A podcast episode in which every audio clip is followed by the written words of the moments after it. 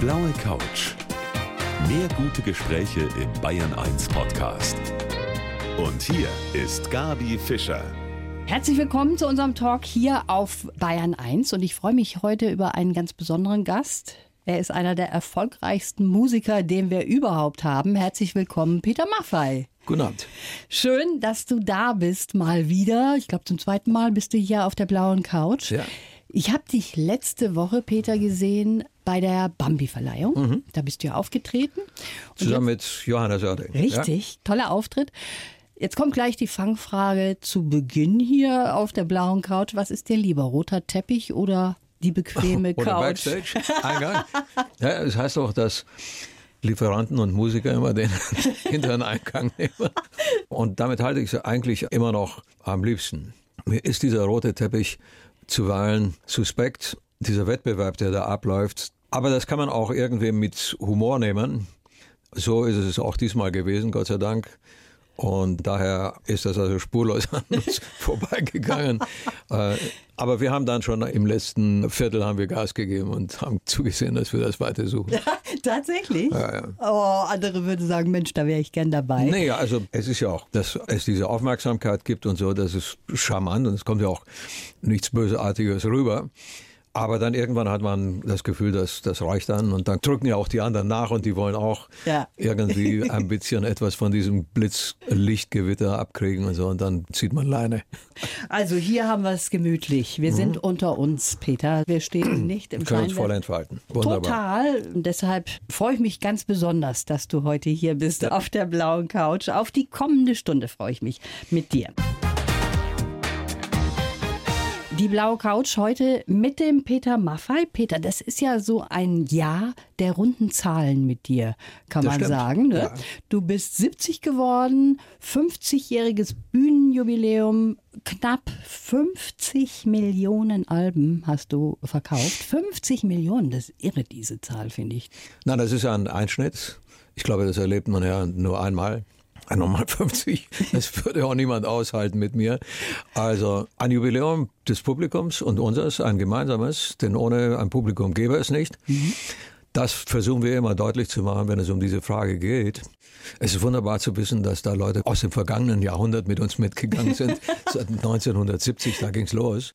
Auch vielleicht ein bisschen getriggert durch Themen wie Tabaluga Quereinsteiger so dass wir im Augenblick, ich denke mal, ich hoffe nicht, dass ich übertreibe, es zu tun haben mit vier Generationen. Und das ist irgendwie sehr, sehr spannend. 70 Jahre bist du geworden im August.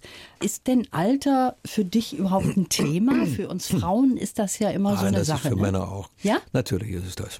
Aber ich habe Glück insofern, als um mich herum sehr viel Jugendlichkeit passiert. Mhm. Ja, und auch nicht so irgendwie mit dem Schinken nach dem Speck, wir wollen jetzt unbedingt jugendlich sein, sondern das sind junge Leute. Und wenn die dann loslegen, haben die ein anderes Tempo und nehmen einen ein bisschen mit, dann entdeckt man sich zuweilen auch ein bisschen wieder neu, steht auf dem Prüfstein. Die Eitelkeit zieht einen dann auch ein bisschen mit. Also man will ja da nicht hinten anstehen. Und daher stellt sich diese Frage, diese permanente Frage zu dem Alter nicht in dieser Heftigkeit. Ich erinnere mich an einen Satz, das liegt lange zurück. Da haben Leute gesagt, don't trust people over 30. Ja, das stimmt. So. Also das hat man lange aufgegeben, Gott sei Dank. Ja, das hat sich Gott sei Dank, wie du sagst, alles ein bisschen aufgelöst. Jetzt bist du so lange im Geschäft, du bist so ein erfahrener Musiker, hast im August dein neues Album rausgebracht. Ist man da trotzdem dann auch noch so ein bisschen ein Nervviertel, dass man sagt, oh Gott, wie wird denn das ankommen? Ja, also Gott sei Dank endet das nicht in einer totalen Abgebrühtheit, wo alles an einem abprallt. Es geht immer noch um Emotionen. Es geht immer noch, und das ist das Schönste dabei, um den Austausch mit dem Publikum. Also, wenn eine Präsentation wie diese mit einem neuen Album stattfindet, potenziert sich das noch einmal, weil die Leute dieses Material noch nie gehört haben. Es kann also wirklich sein, dass man damit nicht landet. Mit diesem Gefühl geht man raus. Geht man tatsächlich auch, wenn man so viel gute Erfahrungen auch gemacht Ja, hat? natürlich. Ich gehe da raus, ich spiele den Obercoolen, aber ich beobachte und bis ich irgendwann mal das Gefühl habe, okay, das könnte funktionieren oder Ja. funktioniert, dann entspanne ich mich. Vielleicht sieht das nicht jeder auf den ersten Blick, aber es ist so. Man sieht es dir nicht an, das stimmt Ja, tatsächlich. manchmal, dann ist diese Anspannung auch sichtbar. Also das ist aber auch in einem Routinevorgang. Also in jedem Konzert, in das man hineingeht, ist dieses Moment, dieses Lampenfieber eigentlich da. Mhm. Und ich möchte das ehrlich gesagt auch nicht missen es ist so ein unheimlich guter Motor. Mhm. Ja, es ist so, alle Antennen werden ausgefahren, die Rotlichter gehen an innerlich und und. Das ist ein enormer Zustand von Wachsein. Und wenn der nicht mehr da ist, dann macht eigentlich dieses Spiel keinen Sinn. Ja. Dann verliert diese Suppe das Salz, das es bräuchte, um gut zu schmecken. Ja. Ist dir das denn schon mal jemals passiert, dass da der Funke nicht übergesprungen ist? Etliche Male. Ja? Ja, das versuchen wir dann eben zu überspielen, sodass keiner es merkt. das heißt Nein. einfach weiterspielen, oder wie? Ja, und dann aber versuchen, die Delle, die entstanden ist, auszuwetzen, Aha. damit man am Ende doch ins Ziel kommt. Ja, das gibt es immer wieder. Ich meine, wir spielen jetzt zum Beispiel auf der kommenden Tour 23 Konzerte in den Arenen. Mhm. Wir haben irgendwie, was weiß ich, gut über 200.000 Leute vor uns. Das ist eine Herausforderung. Die wollen etwas sehen und hören. Und da ist nicht jeder Abend gleich. Also es ist keine Rechenschiebergeschichte. Ja? Mhm. Es kann durchaus passieren, dass man rausgeht. Gott behüte, irgendeiner ist krank, schon gibt es eine Schwachstelle ja. oder schlecht drauf oder hat irgendwas. Jeder hat ja seine Themen und seine Belastungsmomente im Leben.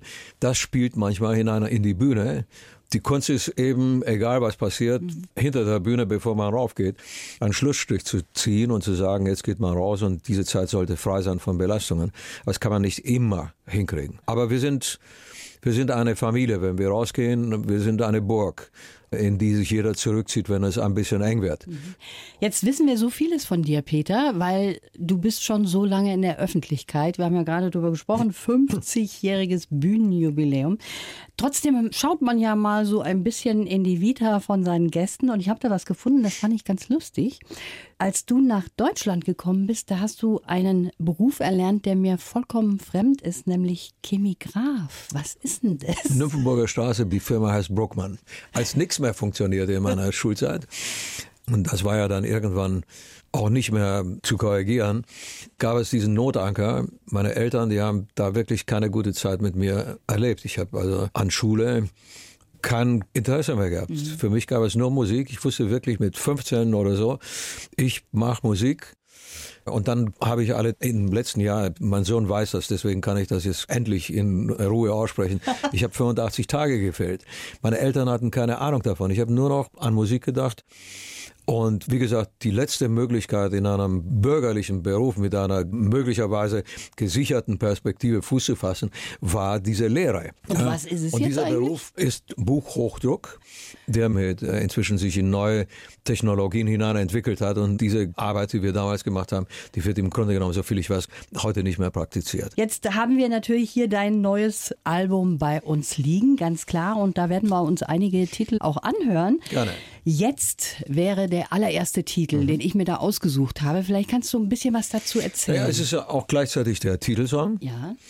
Weißt du, wenn man ein solches Album rangeht, und ich glaube, das ist bei anderen nicht unähnlich, dann fragt man sich, in welche Richtung soll die Reise gehen. Was war mir durch den Kopf gegangen? Vergangenheit hatten wir durchgekaut bis zum Abwinken. Und Hellseher sind wir auch nicht sehr gute, also blieb im Grunde genommen wirklich übrig das, was jetzt passiert, das, was uns jetzt beschäftigt. Und da muss man ja nun leider oder auch Gott sei Dank sagen, es ja nicht nur negativ, gibt es sehr, sehr viele Themen, die anstehen. Und einige davon haben wir uns halt rausgepickt und haben gesagt, daraus machen wir Songs. Mhm. Das ist zum Teil gesellschaftskritisch, das ist zum Teil auch politisch. Das ist aber nicht durchgängig so. Da gibt es auch leise Töne und zwischenmenschliche Töne und so weiter. Dafür gibt es auch gute Gründe, so etwas zu machen mhm. in meinem Leben wieder. Naja, und so entsteht schön langsam ein Album und eine Partnerschaft. Ich arbeite ja dann auch mit anderen Leuten zusammen. Mhm. Und das zieht sich dann, wenn du so willst, über circa anderthalb Jahre dahin anderthalb Jahre so etwa dauert die Vorbereitung für so ja, ein Album. Der, ne? der ganze Prozess einer Gestaltung eines Albums. Wir sind ja ein Haufen alter Bengel. die irgendwie immer noch so musizieren, wie das am Anfang war. Wie so eine olle Garagenband. Und ja, da, das ist schön. Das na, das ist, ist super. Schöne, das ist super. Wir gehen in ein Studio, wir spielen, bis wir uns anbilden, dass es gut genug ist, mhm. wie eine Band zusammen und nehmen dann im Grunde genommen zumindest die Grundsubstanz live auf. Mhm. Ja, also es geht nicht schrittweise, sondern wir spielen zusammen. Bertie zählt ein und dann entweder oder. Das ist unser Verständnis von Spielen. Wenn ja. wir auf die Bühne gehen, dann ist das sehr ähnlich zu dem, was im Studio passiert und insofern auch dann die Legitimation. Ja. Du hast eben sehr schön gesagt, ihr seid sowas wie eine Familie, auch wenn ihr auf die Bühne geht und ja. einer hat vielleicht nicht den besten Tag, dann wird er aufgefangen, auch von der ganzen Band. Aber letztlich bist du ja schon der Chef von Sjanse, kann man sagen. Chefchen. Chefchen. bist du ein strenger Chef oder bist du jemand, der. Oh, ich kann Gas geben. Ja? Ja. Also, es geht um die Sache. Es ist ein Boot, in dem sitzen Ruder. Ja, und wenn einer luscht, dann ist dieses Boot eben nicht so flott. Mhm. Und dann strengen sich die anderen an und der andere ruht sich aus. Ja, das geht nicht. Und das merkt auch das Publikum. Also ich will das nicht zu hoch aufhängen, aber es hat ein bisschen auch mit Verantwortung zu tun. Der Band gegenüber und den Zielen, die sie sich setzt und dem Publikum gegenüber. Ja. Also da machst du dann schon da mal ich, eine Ansage ich, auch. Da bin ich halt dann auch als Speerspitze, nennen wir das einmal so, gefragt, ein bisschen die Augen offen zu halten, dass das einigermaßen, oder Coach, das ist vielleicht auch ganz gut. Also man muss schon so ein bisschen Leader of the Pack sein, ne? Leader of the Pack, ja. Jetzt bist du so ein Typ, du bist fit wie ein Turnschuh, wie du da vor mir sitzt. Wie ist das? Machst du immer noch 250.000 Liegestützen am Tag? Die tausendfache Multiplikation, die streichen wir. Also wenn ich es schaffe, dann so 200, 250 im Verlauf eines Tages zu machen. Und so passiert es auch. Muss niemand den Eindruck haben, dass ich das jetzt am laufenden Band mache. Mhm. Aber ich finde das sehr, sehr angenehm. Und da gibt es einen Rhythmus, über den ich mich jetzt nicht auslasse. Das ist ziemlich komisch, wo ich die mache und wie ich die mache. Ich mach ah, die das klingt aber so, als wollte ich es wissen. Nein, ich bin ja oft unterwegs und dann muss ich halt irgendwo in eine stille Ecke gehen, wo ich mal schnell ein paar Übungen mache. Wenn ich das nicht mache, dann stehe ich nicht unter dieser positiven Spannung, die ich mir wünsche und die wichtig ist auch für ein Gespräch oder für alles, was man macht. Mhm. Ja. Ich möchte ja nicht wie so ein müder Sack irgendwo hinterm Ofen sitzen und, und die Zeit irgendwie über mir zusammenklappen sehen. Ja. Ich möchte dabei sein. Ja. Mensch, 200 Liegestützen. Ich muss noch ein bisschen üben. Ist nicht jeden Tag. nicht die, oh Gott sei Dank, nein, nicht nein. jeden Tag, da bin ich ja froh. Peter, an dieser Stelle haben wir immer einen Lebenslauf für unseren Gast. Ja? Den haben wir auch für dich, wenn Danke. du den bitte vorliest. Dazu brauche ich meine Brille, sonst sehe ich nichts mehr. Meine Arme sind dann zu kurz. mein Name ist Peter Maffei und ich lebe im Hier und Jetzt. Als Musiker lasse ich mich nicht verbiegen und in keine Schublade stecken. Als Mensch bewegen mich leuchtende oder auch traurige Kinderaugen. Die Zukunft der nachfolgenden Generationen liegt mir am Herzen und ich finde es heute wichtiger denn je, klar Stellung zu beziehen. Geprägt haben mich meine Kindheit in Rumänien, meine Liebe zur Musik und zu Menschen, die mir ihre Meinung klar ins Gesicht gesagt haben. Drei Wünsche hätte ich. Mehr globaler Zusammenhalt, selbstbestimmt Musik machen zu können, das tun wir einigermaßen, und ein langes Leben für die, die ich lieb habe und wenn es geht, auch für mich. Ist das so in etwa richtig, was da meine Redakteurin zusammengeschrieben hat?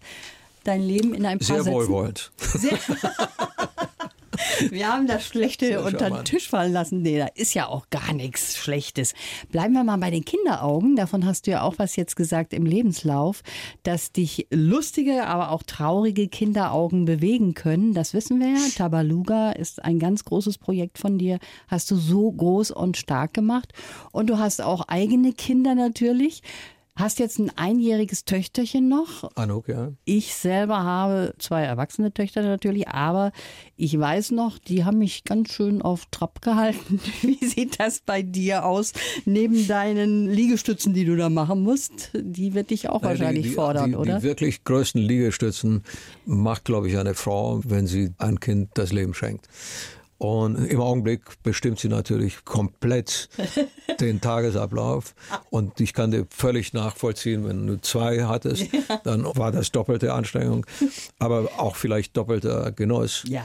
Und im Augenblick hat sie so einen kleinen Handkahn, weil sie fängt an zu laufen. Ja. Und ohne Unterstützung schafft sie das nicht alleine, aber mit dem Handkarren ja. geht es dann rauf und runter in der Wohnung. Also, und es ist zauberhaft ja. anzusehen. Da ist was los bei euch. Du warst jetzt viermal verheiratet. Das ist eine ganz schöne Zahl und hast mal gesagt, Wahrscheinlich sind die Ehen auch so ein bisschen gescheitert, weil ich den Beruf an erste Stelle gestellt habe. Das ist eine Aussage, die habe ich länger schon getroffen ja. und seitdem mir abgewöhnt, im Grunde genommen sehr viel über meine Beziehungen zu sprechen, weil da einfach unheimlich viel dummes Zeug damit passiert. Aber du hast natürlich recht, insofern ein Beruf, wie ich ihn ausübe, ist für einen selber manchmal kein Zuckerschlecken. Mhm. Ich will mich darüber nicht beklagen. Ich habe das freiwillig ausgesucht und auch auf mich zukommen sehen. Viele Phasen sind alternativlos. Das heißt, wenn du drin bist, dann ein Zurück gibt es nicht. Und darunter leidet dann natürlich das Umfeld. Das ist so. Jetzt habe ich vieles hinter mir und erledigt. Also ich sage mal, der Baum, der irgendwann mal gepflanzt werden sollte, der ist schon lange gepflanzt. Mhm. Als Synonym für Aufgaben, die man im Leben erledigen wollte.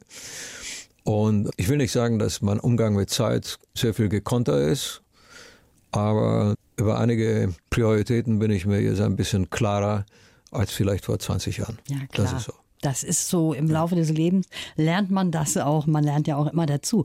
Du lebst in Tutzing, das ist gar kein Geheimnis. Ja. Und darüber wollen wir auch gleich weitersprechen, wie das so ist, wenn man so bekannt ist wie du und da in Tutzing spazieren geht. Ich freue mich, dass er da ist. Peter Maffei, heute mein Gast hier auf der blauen Couch. Ja, wir sind stehen geblieben in Tutzing, in deinem Wohnort, Peter. Da bist du natürlich, und nicht nur da, du bist bekannt wie ein bunter Hund. Man erkennt dich halt überall. Jetzt möchte ich mal wissen, wie oft wirst du denn am Tag gefragt nach Selfies mit dir von Fans, wenn du mit deiner Tochter unterwegs bist, wenn die im Buggy sitzt? Sagen wir mal so, so kleine Hunde und kleine Kinder schaffen ja immer schnell die Brücke zu irgendjemandem anderen. und insofern gibt es da, wenn ich mit ihr ein bisschen unterwegs bin, ähm, leicht Kontakt, weil dann vielleicht irgendwie jemand entgegenkommt, der hat auch ein Kind. Und wie alt ist ihr, kleiner? Und ja. so, also diese Gespräche laufen. Aber wir führen und ich führe das sowieso schon lange ein relativ normales Leben. Ich habe es nie darauf angelegt, irgendwie beschattet zu werden von muskelbepackten, düster dreinschauenden Typen, auf die ich dann hätte aufpassen müssen. Das gibt es im Grunde genommen kaum. Ich komme mit den Situationen, die sich möglicherweise ergeben, eigentlich recht gut alleine klar. Mhm. In Tutzing selber bin ich so lange schon zu Hause, dass es für unseren Bäcker oder für die Verkäufer in irgendeinem Lebensmittelladen keine Besonderheit ist, wenn ich mit dem Einkaufskorb um, um halb acht morgens, bevor ich ins Büro gehe, da mal schnell einkaufe. Ja. Ich lebe ganz bewusst so und nicht anders, weil es mir nicht darum ging, als ich Musiker sein wollte, einen Status mhm. zu erreichen, der mich dieser Normalität enthebt. Ja, ja. ja. Hätte für mich keinen Sinn gemacht.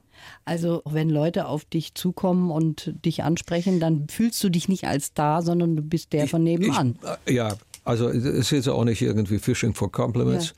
Ich bin kein Star. Stars sind etwas ganz anderes, bilde ich mir ein. Mich stört dieser Begriff. Ja, ich bin Musiker. Es gibt eine gewisse Popularität, gebe ich zu. Aber das war es dann auch. Mhm. Äh, das ist nicht ein Körper mit vier Füßen und fünf Händen und zwei Köpfen und was. Nein. Ja. Und letztlich am Ende des Trips gibt es keinen Grund, sich von irgendeiner Normalität abzuheben. Ja. Das ist schön, dass du das so siehst. Bisschen haben wir noch, eine halbe Stunde haben wir noch hier auf der blauen Couch. Ich freue mich sehr, dass du heute da sehr bist. Gerne. Der Herr Maffei, der sitzt mal wieder hier auf der blauen Couch. Und bevor wir jetzt weitermachen, auch mit deinem Album und mhm. uns den nächsten Titel anhören, möchte ich noch mal kurz auf ein Thema kommen, was auch wieder so aktuell geworden ist und was du am eigenen Leibe auch so ein bisschen erfahren hast. Du bist mit 14 nach Deutschland gekommen, mhm. aus Rumänien. Ja und hast mal gesagt, in der Anfangszeit in Deutschland, da hast du auch so ein bisschen diese Angst erlebt vor Überfremdung. Das ist ja jetzt wieder so super aktuell geworden, auch dieses Thema. Ne? Hast du das auch so empfunden damals? Mir ist damals ein Begriff zum Beispiel aufgefallen, Rucksackdeutscher. Mhm. Ja, das waren diese Menschen, die mit ganz wenig habe. Viele mussten ja zwangsläufig, das war gar nicht erlaubt, das bisschen, was man hatte, mitzunehmen. Die sind mit Rucksäcken dahergekommen, aus Russland, aus welcher Ecke auch immer. Mhm. Und das schien manchen Leuten irgendwo uneinordnbar zu sein. Diese Begriffe, die wir heute kennen, mhm. bis hin zu Antisemitismus, Hakenkreuzen ja. an der Wand und so weiter. Ja. Dieser offene Hass, den wir im Netz erleben, etc., den hat es damals nicht gegeben und die Leute haben, wenn es das gegeben hat, dann hat man sich zurückgenommen und Angst gehabt, sich zu outen. Okay. Diese Angst ist ja viel zu oft, meine ich, inzwischen weggefallen. Die Leute sitzen halt irgendwo und erheben den Arm zum Hitlergruß und outen sich, ja, mhm. sagen, das ist einfach so. Das habe ich damals so nicht erlebt, ja. Aber es gibt keine Gesellschaft, glaube ich, auf der ganzen Welt, die wirklich komplett frei ist vor dieser Angst der Überfremdung in Anführungszeichen. Ja, ja. Wir leben in einer Welt, die eigentlich keine Grenzen mehr wirklich kennt. Die Grenzen, die wir kennen, mhm. die Landkarten, die gezogen wurden, sind von Menschenhand gezogen. Der liebe Gott hat das nicht gemacht. Ja. Und insofern erleben wir auch durch Technologieentwicklung, durch Medien und so weiter, dass diese Grenzen anfangen, mehr und mehr bedeutungslos zu werden. Also brauchen wir, genauso wie, wie das in vielen Fragen nötig ist, einen globalen Konsens, eine globale Sichtweise und so weiter. Wir sind eigentlich eine Welt. Wir müssen kosmopolitisch denken und handeln. Und das ist jetzt noch mehr eine Herausforderung, weil es inzwischen Wanderungen gibt in einer Dimension, die vorher in dieser, in dieser Form nicht existiert haben. Ja, diese Menge von Menschen, die aus Gründen von ökologischen, aus wirtschaftlichen Gründen, aus politischen Gründen und so weiter ein neues Zuhause suchen, das hat es in dieser Form nicht gegeben. Und weil es eine solche immense Aufgabe ist, radikalisieren sich einige Teile ja. in der Gesellschaft, weil sie mit diesen Fragestellungen nicht mehr klarkommen. Und die Politik ist leider viel zu selten eindeutig, mhm. bietet nicht ehrliche, offene Konzepte, versteckt sich hinter der Angst, dass man Wählerschaften verliert und und und und erzeugt volle Kompromisse, die nicht praktikabel sind. Also das ist die Situation im Augenblick und deswegen brauchen wir uns auch nicht zu wundern, wenn das Wort Rucksackdeutscher von damals mhm. heute im Grunde genommen eine harmlose Angelegenheit ist ja. in Anbetracht der Äußerungen, die jetzt passieren. Da hast du vollkommen recht, ja. das stimmt.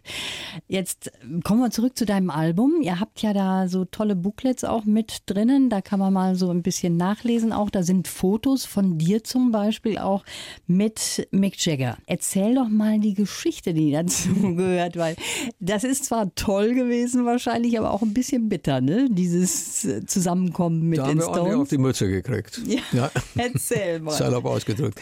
Die Stones machten eine Tour. Wir sprechen also über die 80er Jahre. Ja. Machten eine Tour. Fritz Rau, mein Konzertveranstalter, ein großartiger Mann, hatte, ich weiß nicht, wen alles als Veranstalter nach Deutschland geholt, eben auch die Stones. Und die suchten dann in jedem Land irgendwie nach einem Act, der besonders angesagt war, nennen wir es einmal so, und stolperten auch über uns. Wir verkauften damals recht viel, mhm. waren irgendwie in den Charts vorne und die sagten, who's that guy? Und dann hat Fritz gesagt, so und so und kam zu mir und sagte, könntest du dir sowas vorstellen? Die Stones waren mein Vorbild. Das Ref von Keith Richard, Satisfaction, hat mich bewegt, das zu machen, was ich habe ich gesagt, Mensch, das ist doch die tollste Chance überhaupt, ja. mit deinen Idolen irgendwie die Bühne zu teilen. Wow. Was ich nicht gemacht habe, und das hatte dann seinen Effekt, ich habe mir nicht Gedanken darüber gemacht, wie man ein Programm gestaltet, in Angesicht von 70.000 Leuten, die da sind, und nur die Stones eigentlich hören wollten. Es war eine Zeit, in der wir auch noch ordentlich polarisiert haben. Ist er jetzt vom Schlager weg oder ist er auch schon angekommen oder noch nicht? Und da ging der Sänger von G. Giles Band, die vor uns auftreten, in Hannover auf die Bühne und sagte, wollt ihr jetzt noch Schlager hören oder wollt ihr Rock hören? Und dann hagelte es ordentlich. Äh, egal, was wir dann gespielt haben, es ging halt nach hinten los und oben auf der Bühne entstand dann ein Gemüseladen, Cola-Büchsen und alles. Ja, äh, das war, wie du schon gesagt hast, eine zunächst bittere Erfahrung. Mhm. Hat irgendwie unsere Eitelkeit ein bisschen angekratzt. Letztlich aber war es das beste Lernmittel, das wir mit auf den Weg haben bekommen können. In all den Jahren danach, wenn es irgendwann um die Wurst ging, habe ich immer dieses Bild vor Augen gehabt und gesagt, nee, das möchte ich nicht nochmal erleben. Und dann haben wir uns ein bisschen anders aufgestellt. Ja, also eine irre Geschichte. Ne? Aber sechsmal hintereinander. Hier in München haben wir, Gott sei Dank, am zweiten Abend war es immer besser. Am ersten Abend hagelt es ohne, ohne Gnade. Und in München haben wir sogar angefangen, Zugaben zu spielen. Mhm. Äh, da waren wir schon fast in den Garderoben und Fritz Rauch, zurück, zurück, die schreien Zugabe. Ich gesagt, das gibt es nicht, Fritz, du willst uns nur irgendwie eine Beruhigungspille verabreichen. Aber es war dann so. Das muss man vielleicht auch alles mal erleben. Auf jeden Fall. Auf und ab muss ja. es auch mal geben. Peter, was kann denn für immer jung halten? Sex and Drugs. Das and Herz und der. Kopf. Herz und Kopf? Ja, natürlich. Junge ist ja, wer will das messen? In Kilogramm, in Zentimeter, in Jahren? In Falten? Ja, selbst das geht nicht. Ja. Also sagen wir mal so, wenn dann Falten da sind, dann kann man nicht mehr behaupten, dass da ein Teenager am Werk ist. Aber die Haltung, jung zu bleiben, das geht bis in die Urne. Ich kenne solche Leute. Ja? Ja, die gehen am Stock, die brauchen einen Rollator, aber die sind jünger als mancher andere, der irgendwie Hürden läuft und nicht dagegen stößt. Ja. Für immer jung ist ein Synonym für eine Haltung. Und das, was das Publikum und uns verbindet, sind Lieder, sind Erlebnisse, gemeinsam verbrachte Zeit. Und ich habe das Gefühl, vielleicht rede ich mir das auch nur ein, dass uns das einigermaßen irgendwie, einigermaßen, ich relativiere das gerne, jung gehalten hat. Und ich glaube, diese jugendliche Attitüde, selbst in einem fortgeschrittenen Körper, ja, Ach, das Ist- hast du jetzt schön gesagt. ist etwas Wunderbares und lässt einen lebendig bleiben und strahlen und so weiter. Und das ist eine Aura, die sehr, sehr wertvoll ist. Fortgeschrittener Körper, das muss ich mir merken, das ist ein sehr schöner Ausdruck. Jetzt äh, haben wir schon gerade eben darüber gesprochen, dass du 50 Jahre schon auf der Bühne stehst. Man guckt ja immer mal so ein bisschen auch zurück und sagt, Mensch, ich habe so viele Kurven gedreht, vielleicht hätte ich mir die eine oder andere sparen Das ist so. können. Ist das bei dir auch so? Absolut. Klar. Das sieht man nur nicht immer in dem Augenblick, wo man in die Kurve reinläuft. ja. Entscheidend ist, wie kommt man aus der Kurve raus. Ich sage mal, am Start der Lustigste zu sein und niemals im Ziel anzukommen, ist eine bittere Pille. Was ich mir manchmal so sage oder was ich mich frage als jemand, der ein Laie ist, also ich habe keine Ahnung, wie das ist, wenn man auf der Bühne steht und hat ein Riesenpublikum oder man geht auf Tournee und hat jeden Abend ein Riesenpublikum und dann wird man da gefeiert und hat seine Musik, die einen ja selber auch sehr erfüllt, die man ausleben kann. Und dann geht man nach Hause in sein Hotelzimmerchen und sitzt da alleine. Oder seid ihr dann mit der Band noch danach zum Absacker zusammen und redet man dann noch? Ich setze mich ins Auto und fahre. Ich fahre nach dem Konzert in die nächste Stadt. Also du fährst schon gleich weiter? Ja. Erstens, weil ich, wenn ich Beifahrer bin, viel zu viel mecker und das niemand aushält. Ich auch. Und, und zum anderen, weil mich das entspannt. Ja, ich komme runter von der Bühne, ich hänge nicht irgendwo ab. Ich mache mir eine schöne Musik rein, Was hörst du denn da? manchmal Klassik. Ich habe ja früher klassische Musik gespielt. Nicht gut, aber die Liebe dafür oder die Zuneigung zu dieser Musik ist geblieben. Oder ich habe irgendwelche CDs, die ich mir gerade reinpfeifen will. Auf jeden Fall halte ich die Klappe. Das ist mein bester Schutz für meine Stimme. Und ich sag mal, dann bin ich eigentlich schon in der nächsten Stadt. Heißt, ich komme während des Fahrens irgendwie runter, steige aus, dann gehe ich pennen.